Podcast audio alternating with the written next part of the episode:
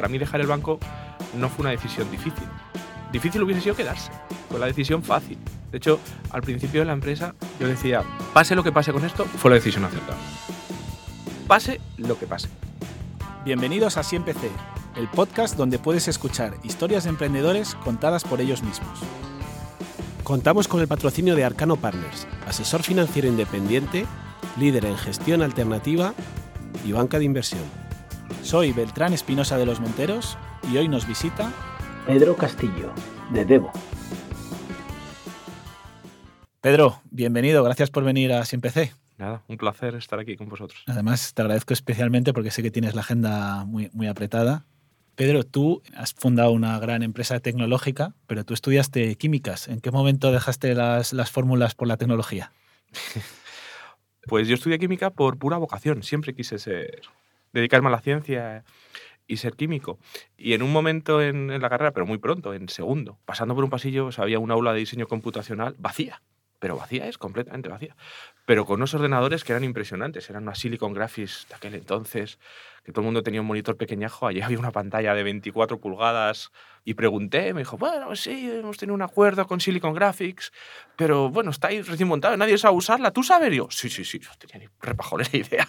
Pero en una estantería estaban los manuales, así que dije, bueno, vamos para allá. Y, y empecé a, a, usarla, así que yo aprendí Unix eh, antes que DOS o, bueno, no había Windows en aquel momento, ¿no? Y así, y así empecé, así empecé. O sea, eh, totalmente autodidacta. Yo siempre he sido autodidacta. Y llega un momento en que te deja de interesar tanto la química y te centras en la tecnología o cómo... Fue, fue un poco diferente. En, en un determinado momento vi que se publicó una plaza de oficial de laboratorio de informática en la, en la universidad, en la Complutense, que era donde yo estudiaba. Y me presenté. Tenía cero visión de que yo podía sacar de ahí algo, ¿no? Y sobre todo cuando vi que éramos 300. Pero bueno, el caso es que al final quedé segundo, así que no me quedé con la plaza, pero a la siguiente plaza, en vez de volver a montar un examen, eh, llamaban a los cinco siguientes. Entonces me llamaron y, y empecé a trabajar de, de, informático en la universidad. Y antes de montar Devo, tú tienes una primera experiencia emprendedora. Uh -huh. ¿En qué consistía? Pues está muy relacionado con todo esto, la verdad. Porque yo cuando empecé a trabajar en la universidad, pues claro, empiezas a conocer gente pues muy interesante. Y como éramos de los pocos conectados a internet, etcétera, pues yo en aquel momento tenía no exagero, tres trabajos, porque trabajaba de informático en la universidad, en el laboratorio de visión eh, computacional, de becario, que también estaba unas horas, y luego daba clases de Unis y comunicaciones en una academia. Y dentro de la academia trabajaban mucho para informática al corte inglés. Entonces, como veían que yo sabía hacer cosas que, que, no sabía casi nadie, porque nadie estaba conectado, nadie sabía hacer programación en Internet en aquel momento, temas de seguridad, etcétera, pues el tío, en vez de ofrecerme un contrato de trabajo, me dijo, ¿por qué no montas una empresa y te subcontrato? y yo dije, digo, hay pájaro. Pero vale, así que monté una empresa. Y, y claro, ahí también tuviste que, que, empezar desde cero y ¿había algún manual que seguir? No había manuales. Yo creo que nunca hay manuales. ¿eh? Entonces, pues empezamos, dejé mi trabajo en la universidad con tres o cuatro compañeros de la universidad y fuimos creciendo porque trabajamos mucho, pues eso, para informática al corte inglés y llegamos a ser cincuenta y tantos ¿eh? uh -huh. en, en, en, aquel momento. Y aprendí muchísimo. Entonces fue mi, mi primera experiencia Como un máster. empresarial. Mejor que un máster. Sí, sí, desde luego, desde luego, desde luego, Aunque para mí, siempre digo que mi universidad de verdad fue mi siguiente trabajo en Bankinter. ¿eh? ¿Y aquel, aquella primera experiencia emprendedora, por qué no siguió adelante? A ver, varias cosas. Primero, porque yo no tenía ni idea de cómo montar. Fíjate, si llego a saber lo que sé hoy en el 96, montando una empresa de Internet, madre mía.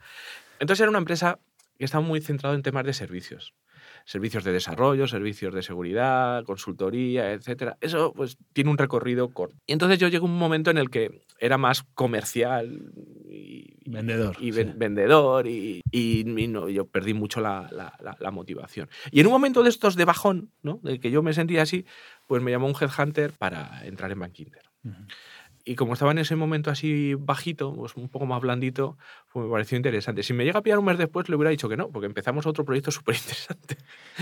Pero en aquel momento sí. Y, y te llama Bankinter y te ofrece un puesto... Bankinter me ofreció un puesto que era de director técnico de seguridad informática, pero básicamente era, junto con el que fue mi jefe y ahora súper amigo, eh, era montar el departamento de seguridad. Entonces, pues me pareció otro reto y me pareció un sitio también donde yo me yo lo sentía así, ¿no?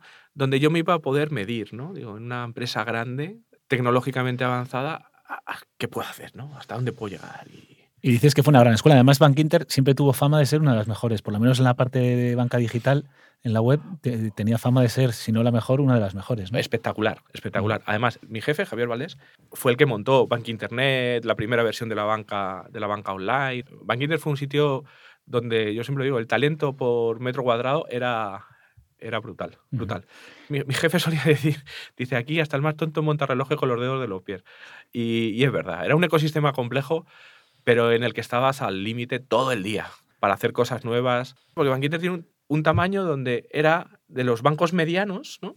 Pero claro, compitiendo con bancos enormes. Entonces, o encuentras un factor diferenciador potente o es muy difícil. De hecho, mira, todos los bancos de su tamaño más o menos, pues es que han ido desapareciendo todos. Pero llegas a tener un buen puesto en un buen banco, Sí, sí. con seguridad, con retos importantes. ¿Por qué decides abandonar Bank Inter y, y volverte a lanzar un poco a emprender? Bueno, a ver, yo creo que aquí se juntan varias cosas y, y- y fue una, una especie de, de confluencia de factores en un determinado momento. Y la primera es porque habíamos hecho un producto en el banco que tenía sentido, todo el sentido y, fue un gran éxito, pero tenía una aproximación muy, muy de proyecto venido a más, ¿no? Y nada de cloud y nada de escalabilidad. Entonces yo tenía la inquietud de, jo, ¿y esto qué pasa con el cloud? ¿Qué pasa con empresas que no tienen un equipo tan grande como un banco o una telco?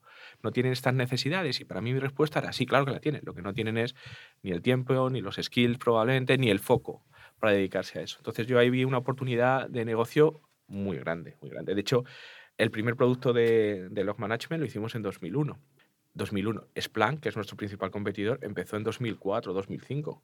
Si hubiésemos hecho esto como una empresa en 2001, madre mía, madre mía. Entonces tenía esa inquietud, punto uno. Punto dos es que cambió toda la directiva del banco. Y yo no me sentía alineado con lo que el banco quería empezar a ser. Además, pusieron un jefe por encima de mi jefa, que es también una persona extraordinaria, que me sentía totalmente fuera de, fuera de sitio, ¿no? Yo creo que siempre en todos los sitios que he estado se ha valorado de mí el que pues, podía pensar de una forma no estándar, ni mejor ni peor, simplemente un poco diferente. Y eso dejó de tener valor durante esos años al menos. Entonces, yo tenía la inquietud, tenía el conocimiento, mi equipo, el core de mi equipo estaba conmigo para venirse ¿no? Eh, hacerlo. Y bueno, Jaime Chegoyen salió de- del banco, yo le pregunté y me, me dio su opinión y, y bueno, fue todo como una confluencia de factores y dije, "Jo, pues esto tiene sentido, he conseguido un poquito de financiación, mi equipo se viene conmigo, tenemos la idea, sabemos lo que hay que hacer y me siento aquí como una especie de jaula de oro, que sí, que muy buen puesto y tal, pero los proyectos han dejado de ser interesantes por la situación, etcétera, pues ¿qué hago aquí? Entonces, para mí dejar el banco no fue una decisión difícil. Difícil hubiese sido quedarse. ¿sabes? Fue la decisión fácil. De hecho, al principio de la empresa, ahora cuando lo cuento nadie se lo cree, pero yo prometo que es verdad. Yo decía, pase lo que pase con esto, fue la decisión acertada. Pase lo que pase. O sea, que lo hiciste muy convencido. Sí, sí, sí. total. Es que si no, no lo hagas. Eso sí que lo tengo muy claro. ¿Y la idea de negocio para montar la empresa cuál era? La, la idea de negocio es que me voy a ir un poquito atrás para explicarlo, porque creo que se va a entender un poquito mejor. El proyecto que montamos en, en el banco era recopilar toda la información que se genera en el, en el banco, pero no toda la información como de core de negocio, sino toda la información auxiliar. Por ejemplo, cuando tú haces una transferencia, ¿cuál es el, el core de negocio, los datos de negocio de esa transferencia? Pues cuenta origen, cuenta destino, importe, concepto, beneficiario y el momento en que se hace. Ya está. Fíjate qué poquito. Pero cuando tú haces esa transferencia a través de Internet, ¿cuántos datos genera eso? Un cerral. Porque te has conectado a través de un browser o de tu teléfono, entonces ya sabes qué teléfono tiene, dónde estás, mi- mil historias. Pues era recopilar toda esa información. Y esa información crece de forma exponencial. Y hay muchísimo valor para seguridad y, para cosas que no son de, de seguridad, porque te permite conocer muchísimo mejor a tu cliente. Entonces, cuando montamos la empresa es, pues vamos a hacer lo mismo, pero vamos a hacerlo en el cloud, en un proyecto muchísimo más escalable, como servicio. Entonces, la idea de negocio, bueno, Splunk ya estaba en el mercado, habían salido otros 7 8 competidores, que han desaparecido todos.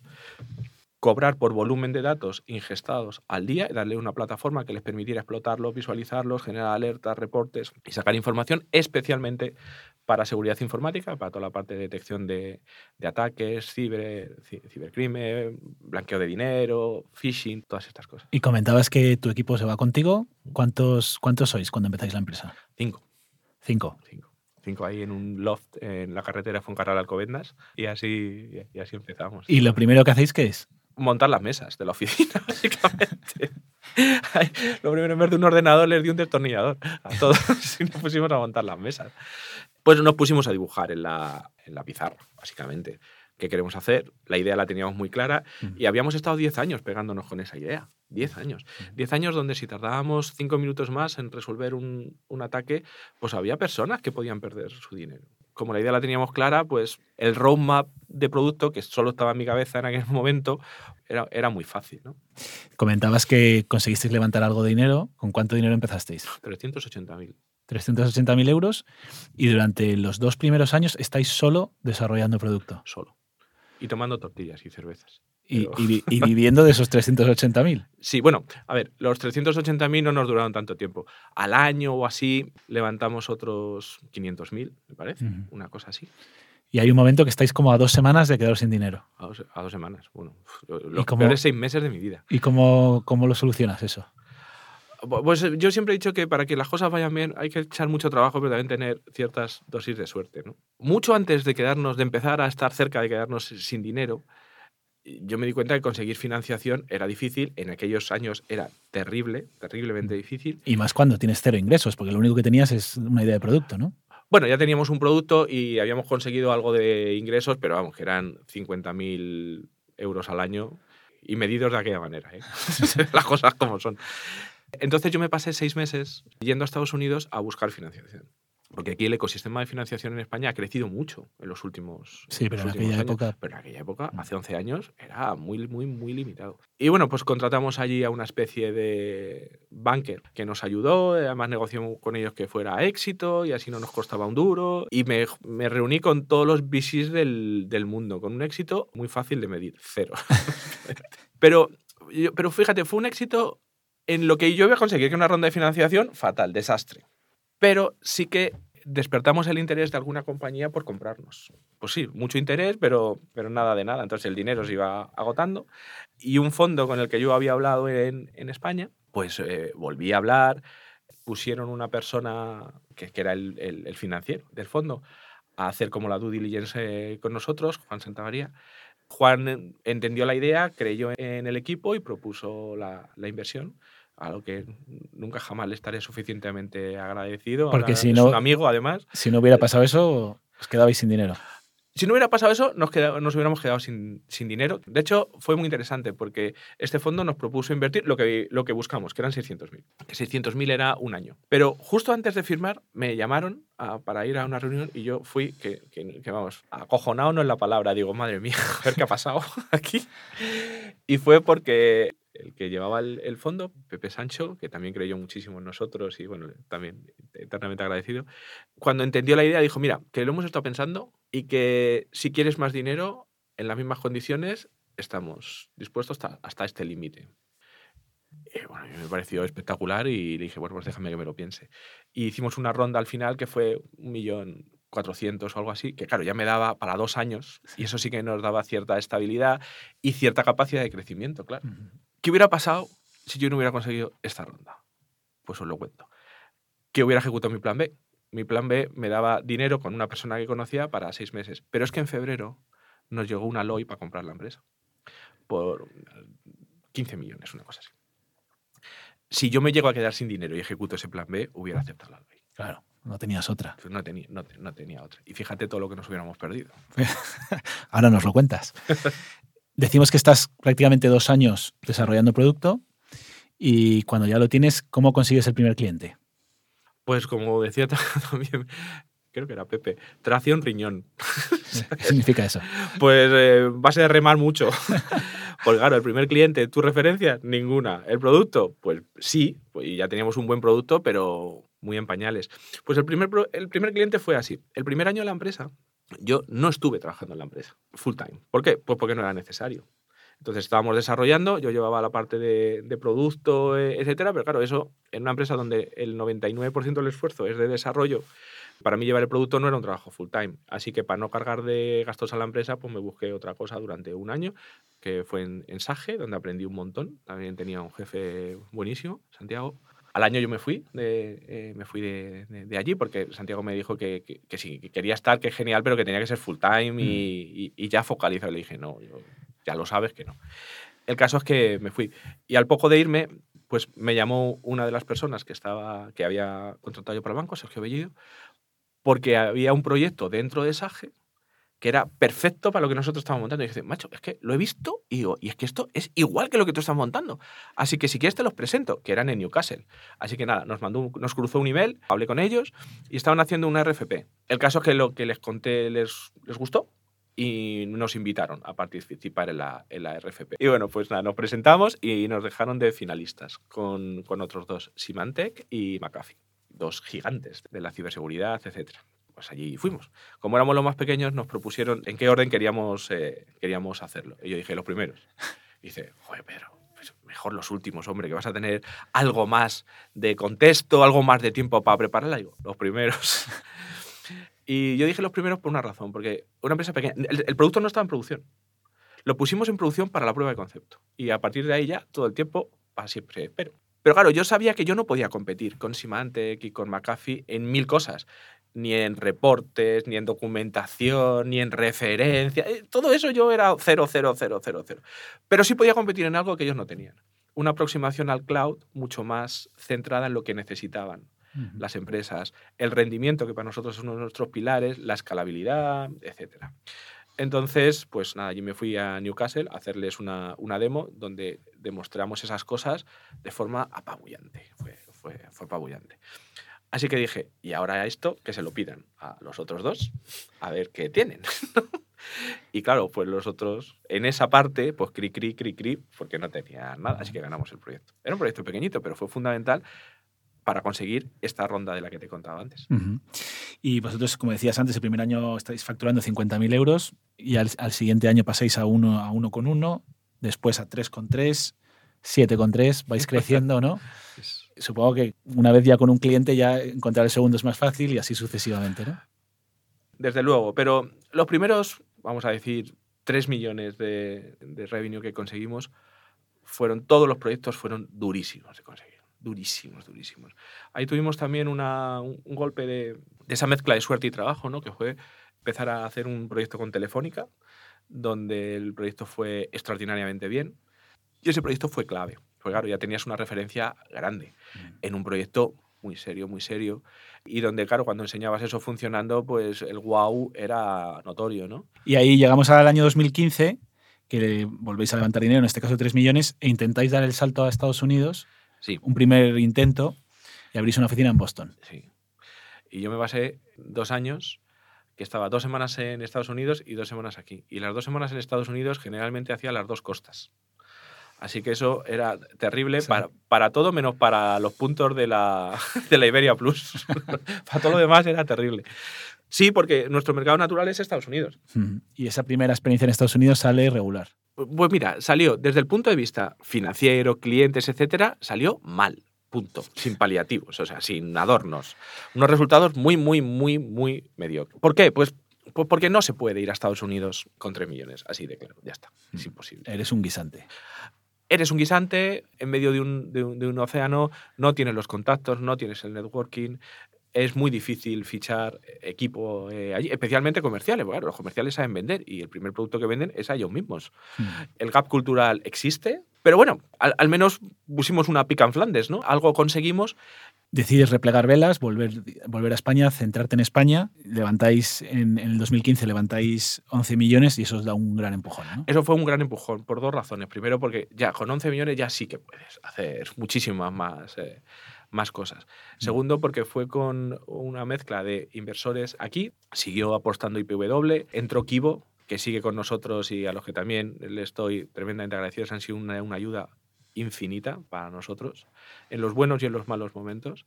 Y entró un inversor, que era un inversor americano. Entonces, te permite tener pues un poquito más de exposición allí. Lo que pasa es que en esos dos años que yo me pasé en Estados Unidos ahí dando tumbos, yo me di cuenta de que era imposible hacer negocio allí con un CEO eh, español que vive en España, además. Porque si te mudas ya era probablemente hubiese sido un poquito de- diferente. Entonces para mí fue una fu- fue muy claro que necesitábamos un CEO eh, americano que tuviera el networking, que lo hubiera hecho antes, que tuviera los contactos eh, a todos los niveles. Muy Y ahí, siendo una empresa tuya, das un paso atrás en cuanto a la dirección de la compañía y dejas de ser CEO. Pri- Primero lo decidí y empecé a buscar. En ese proce- yo estaba en ese proceso de buscar un CEO. Y, y tenía conversaciones con alguna persona súper interesante. Y fue cuando empezamos a hablar con, con Insight. Esto fue marzo, eh, febrero, marzo del 17. Y bueno, pues el deal con Insight pues progresó, progresó hasta que salió. ¿no? Entonces salió en julio. Eso ya fue una ronda muchísimo más grande y fue el punto de inflexión. Y en ese momento, como parte de esa ronda, además, yo dejo de ser CEO. Y pasas a ser eh, CTO, jefe de tecnología, y te centras en lo que es el producto y dejas que, que haya un CEO que se ocupe de... de- Sí, bueno, yo siempre he estado en la parte de estrategia, eh, estaba en el BOAR y sigo estando en el, en, el, en el BOAR. Entonces, es un rol pues un poco diferente, ¿no? Estás en el BOAR, estás ayudando a tu CEO en la parte de estrategia, decisiones complejas, eh, etcétera, y tu día a día está más centrado en lo que, en lo que te apetece y, donde, y lo que me apetecía, ¿no? Que era la parte de tecnología. Entonces, fue una, una, una muy buena combinación. Eh, No puede estar a todo. Yo me acuerdo que al principio cuando alguien me decía, pero tú, mi, padre mi decía, pero tú exactamente en la empresa, ¿qué haces? Y yo me acuerdo que le decía, digo, mamá, ¿tú te acuerdas de cuando éramos pequeños los, los circos estos donde estaban lo de los platos chinos? Sí, digo, pues eso hago yo. un poquito de marketing, ta, ta, ta, pero que no se te caiga ningún plato, ¿no? Entonces, hay un momento en el que la empresa va creciendo y cada área se convierte en un mundo. Ujú. Y, Entonces- a, y a la vez os vais centrando cada vez más en Estados Unidos. ¿no? Porque era el mercado natural y siempre lo fue desde el principio. Ujú. Siempre lo fue. Entonces, claro, cuando ya tienes pues, más recursos, con esos recursos te permite crecer. Y es un mercado donde si creces y las cosas las hace bien, y yo creo que ahí las hicimos bastante bien, pues es tan grande, hay tantas oportunidades que, que tienes una posibilidad. ¿no? Fue un poco lo que sucedió. Vosotros vais creciendo, vais levantando dinero y más dinero, vais haciendo muchas rondas hasta este último año 2020 2021 que levantáis en una ronda en 250 millones que valora la compañía en 1.300 millones de euros. ¿no? Has hecho un montón de rondas de financiación, has tenido miles de nos, me imagino. ¿Cuántos inversores has podido ir a ver? no lo sé. Yo, así medio de cachondeo, yo cuando hablo de esto con algún otro compañero, emprendedor, digo, yo, yo les he visto a todos. o sea, no puede haber más en el mundo. No es verdad, claro. Pero, no sé, muchísimo, muchísimo. ¿Y, muchísimo. y qué es importante para conseguir la confianza de un, un inversor de, est- de este calibre que, que te puede cambiar un poco la vida?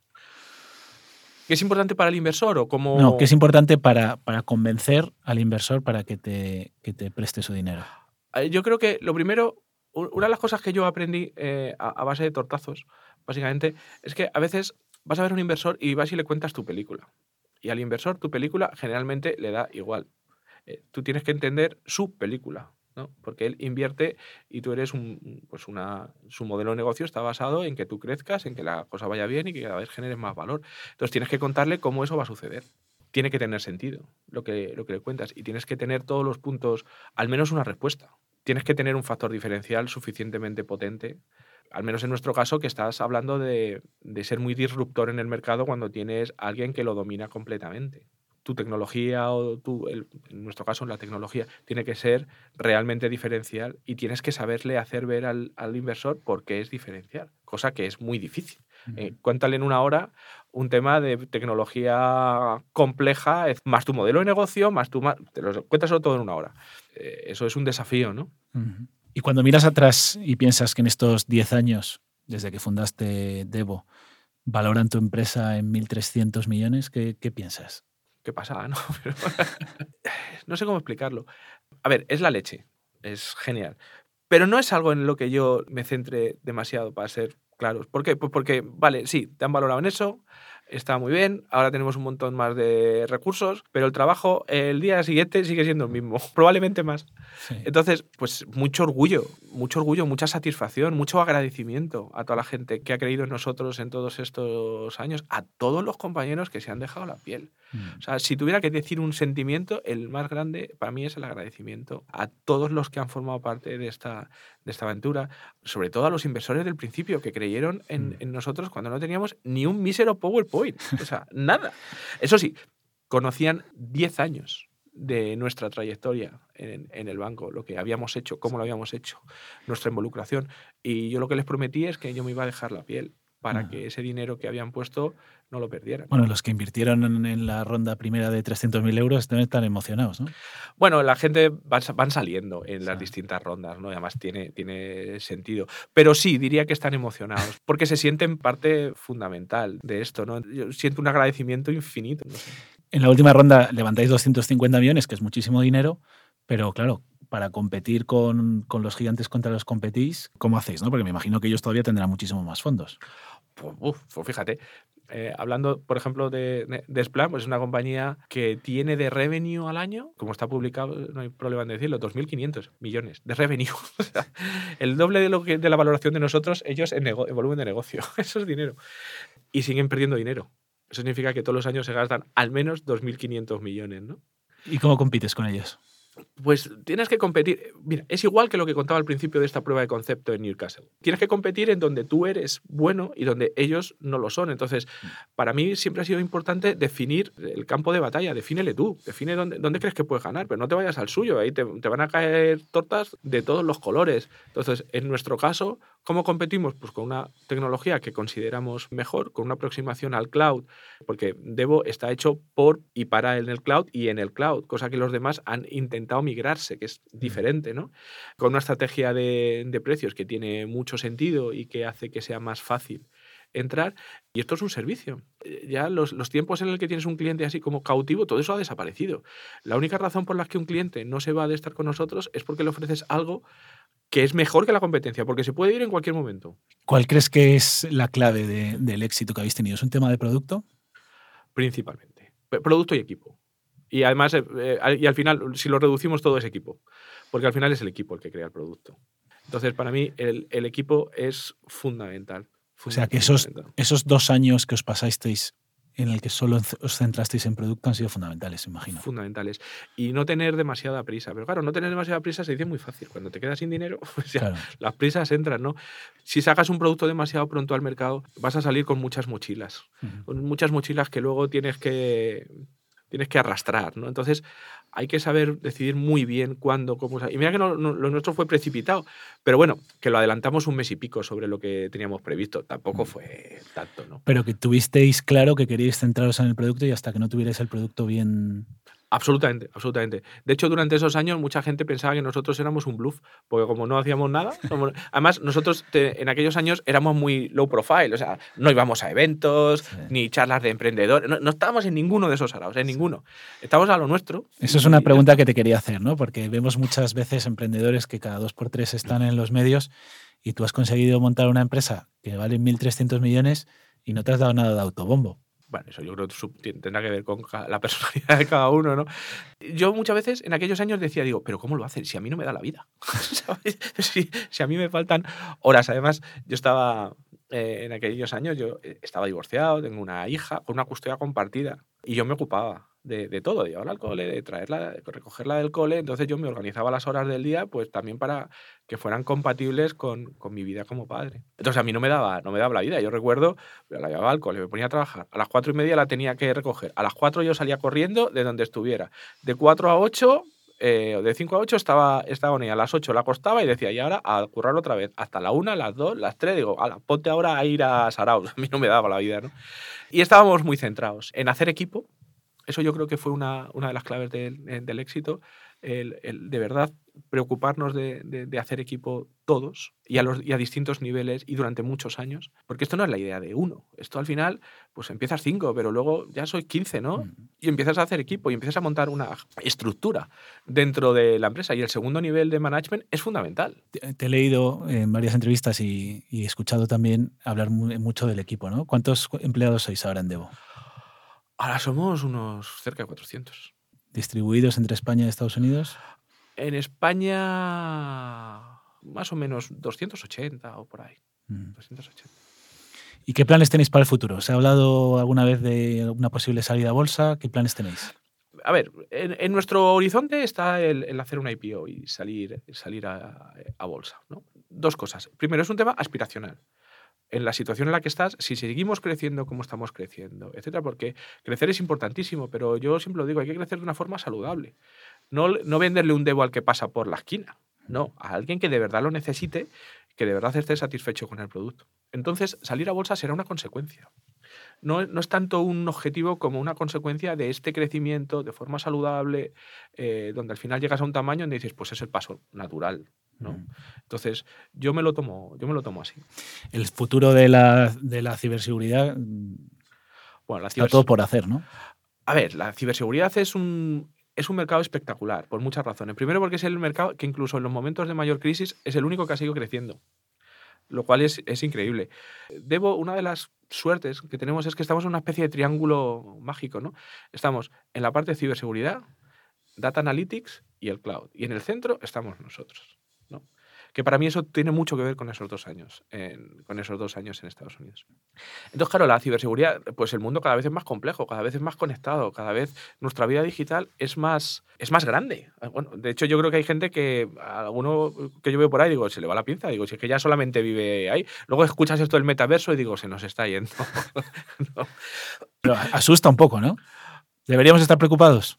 No, yo creo que no. Yo creo que hay que tener sentido común. Yo creo que como individuos usamos servicios de empresas que se preocupan por su seguridad y como individuos también tenemos que tener un poquito de cuidado con la nuestra, ¿no? Que al final todos tenemos credenciales y yo cada vez todos los años publican la lista de las eh, la lista de las passwords más usadas y es alucinante que QWERTY 1 2 3 4, 1 2 3 4 5 6 a veces siguen estando las primeras. Digo, madre mía. O sea, es, es increíble.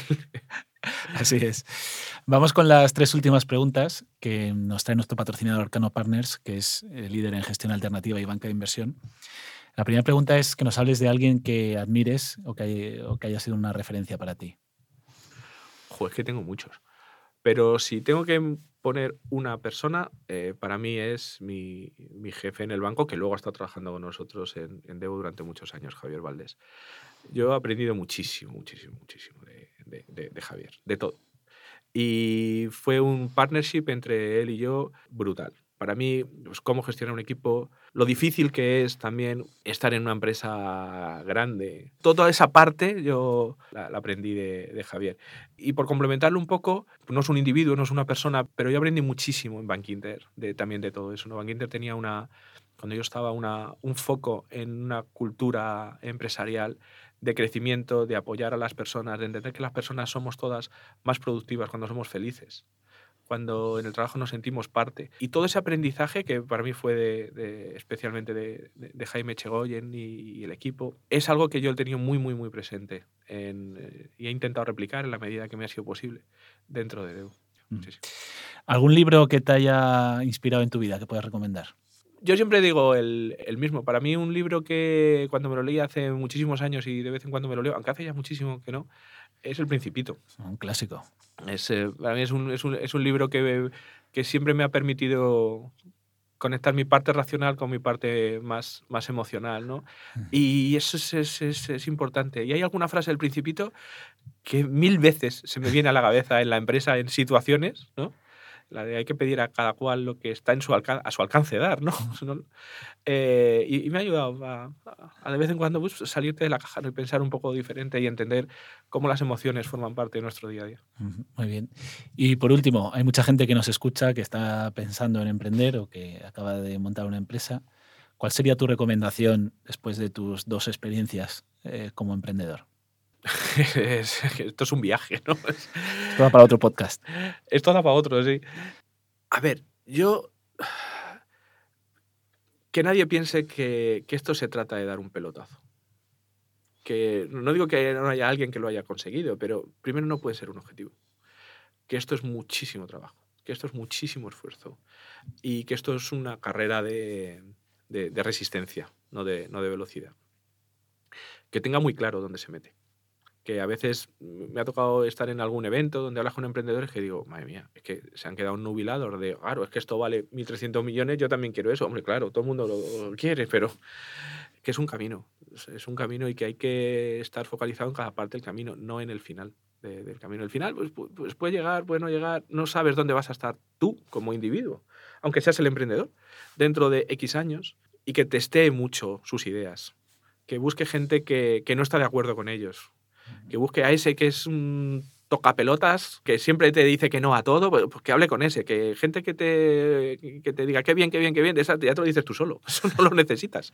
¿no? Que se desafíe mucho eh, y contraste mucho su, sus ideas para entender que la tecnología tiene sentido si es de tecnología, que el modelo de negocio, que el modelo, que la cultura de empresa que quieres montar, que, que, todo eso, todo eso, todos, todos esos platillos, sobre todo del principio, que tienen sentido y que escuche, que escuche, que escuche muchísimo. Muy bien, Pedro, pues te agradecemos muchísimo que hayas venido aquí, sabiendo lo, lo apretada que está tu agenda, y, y, te deseamos mucha suerte en el futuro. Pues muchísimas gracias, la verdad es que un placer estar aquí con vosotros y un placer que haya podcasts eh, así que, que, que, ayudan a, pues a todos los compañeros emprendedores a, a tener un punto de, de información adicional, ¿no? Y, y si algo les, les, les, vale en su, en su camino, yo les animo y que, y que muchísima suerte. Estoy encantado que haya iniciativas así, de verdad, enhorabuena. Pues muchas gracias, Pedro. Pues un placer. Gracias. Gracias a Arcano Partners por patrocinar este espacio. Arcano Partners apoya a los emprendedores. Si queréis estar al día, podéis suscribiros a nuestra newsletter en nuestra web asiempc.com. Nos podéis seguir en Instagram, Twitter, LinkedIn y Facebook y enviarnos vuestros comentarios. Si queréis contactarnos, nos podéis escribir a info.asiempc.com. Gracias a nuestro técnico Edgar Iván Espinoza por permitirnos tener el mejor sonido. Gracias María Moya, parte del equipo Así Empecé.